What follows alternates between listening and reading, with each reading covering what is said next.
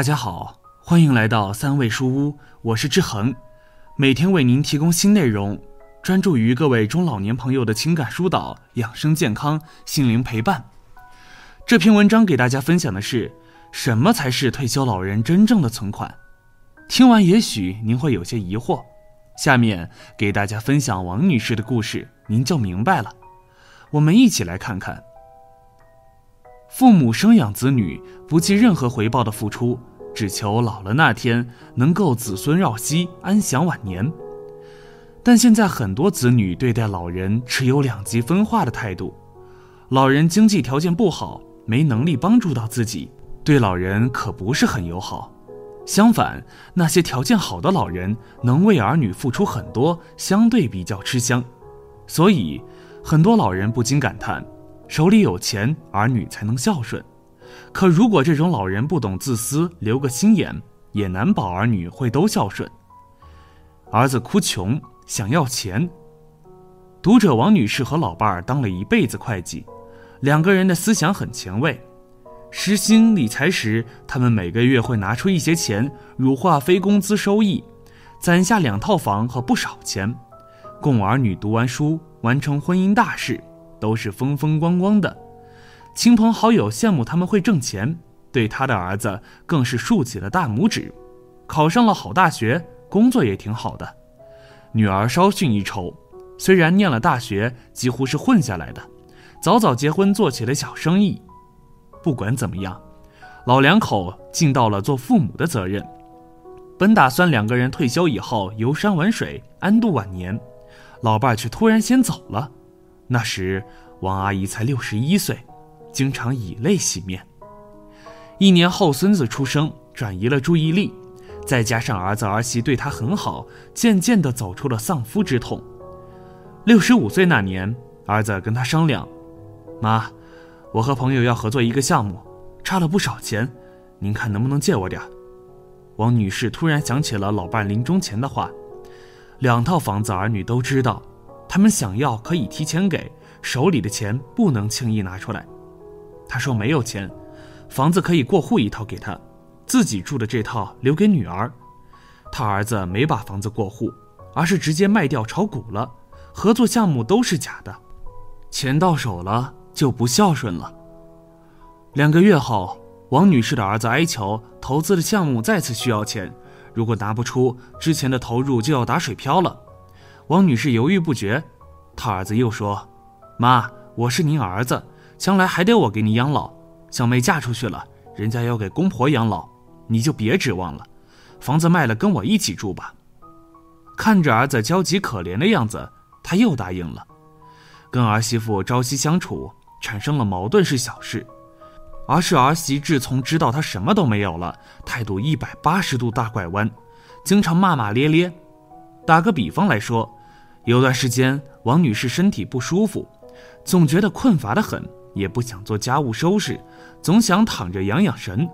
可家里这两个孩子一直在上网课，儿子儿媳工作也忙，只能王女士看着，还要给他们做一天三顿饭。有时候王女士太累了，就把锅碗瓢盆收拾了，放在水池里，不想洗。儿媳妇回来了，看见没有做好晚饭，连锅碗都没有收拾好。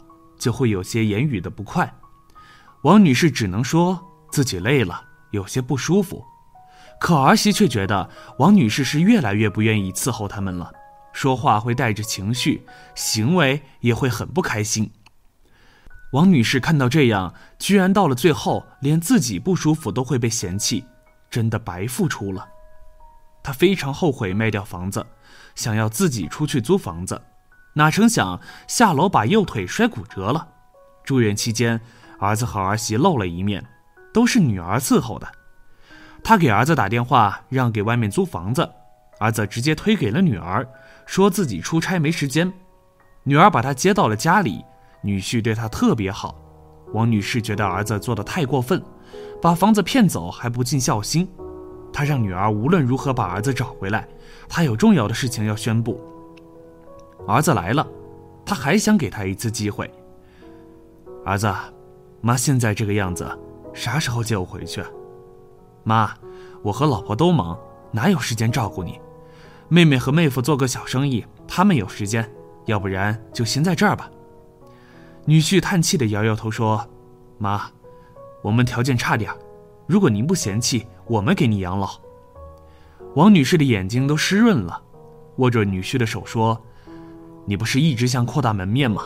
妈给你钱。”随后拿出了一张卡，这里有五十万。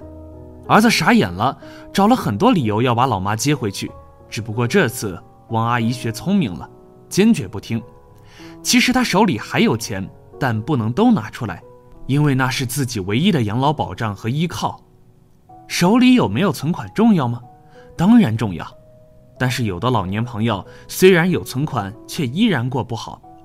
下面这两位六十五岁老人也说出了自己的故事，也许能够给渐老的你有所启示，有所思考。六十五岁的周姐，退休金充足也没用。我今年六十五岁了。老伴儿很多年前去世了，我一个人把儿子拉扯大，还供他读完大学，又找人托关系给他安排了个不错的工作。我退休十年了，退休金涨到了五千多。我一个人居住的时候，每个月都会有富余。可儿子结婚需要买婚房，而且还要还房贷，没有办法，为了让儿子少还些房贷，儿子跟我商量。让我把老房子卖了，跟他们一起居住，这样可以多付些首付，还少还点贷款。后来儿媳生了孩子后，家里的开销也多了，他们的日子也很紧张。我又把自己的退休金给了儿子，现在我手里一分存款都没有，退休金也所剩无几。跟着儿子一起居住养老，真的就是带薪免费保姆，偶尔还会被各种嫌弃。最主要的是。我不敢生病，我知道，如果我生一场大病，儿子也没有钱给我看病。退休的老人自己没有存款，真的很凄凉悲惨。可又有什么办法的呢？只能过一天算一天吧。六十五岁的老张，好好存着不乱给。我今年六十五岁了，老伴儿六十二岁，我们自己居住，独生女儿嫁人生子。女儿节假日的时候会过来看看我们，帮我们做做家务，也会给我们买些生活日常用品。家里有什么重体力活，女婿也会主动过来做。女儿结婚的时候，女婿家里也不是很富裕，我们两家给他们凑的婚房首付。我们年轻的时候，没有因为生的是女儿就不主动存钱，我们还是很节俭的，也存下了不少养老钱。偶尔女儿经济紧张了，我们也会主动给予赞助；外孙上学什么的，我们也会给些赞助。我觉得，退休老人手里有自己的存款，心里踏实安稳，对于未来的养老也会安心。女儿需要帮助了，也会有能力资助一下。手里有钱，不会给女儿添加麻烦和负担，这样更能够相处的比较愉快。对女儿保密的存款才是真存款。自私虽然是贬义词，如果使用恰到好处，不但会保护自己，还会少许多烦恼。王女士对儿子付出了很多，甚至将自己仅剩的一套房子卖掉，也要帮助儿子。虽然没有将钱一并亮出来，但这种留心眼不能称为自私，而是一种自我保护。当他发现儿子不孝顺，女婿承诺给他养老，依然还要留一部分钱，不是他有多爱钱，是儿子让他明白了，钱能带给自己安心，也能看出子女的孝心。很多老人总以为把积蓄都给了子女，他们就会孝顺自己。孝顺的子女没有钱也会孝顺，不孝的子女给的越多越贪婪，不懂得感恩。父母对孩子几乎是无私的奉献。但有个重要的前提，孩子懂得父母的辛苦，感恩父母的付出。如果他们认为理所应当，最好给自己留一条后路。毕竟老了那天没有劳动能力，苦的是自己。对于这一切，屏幕前的你有什么想法呢？快在评论区留言吧。觉得文章不错，记得转发给自己的家人朋友。没有订阅的朋友，也请点击订阅按钮。志恒非常需要您的鼓励和支持。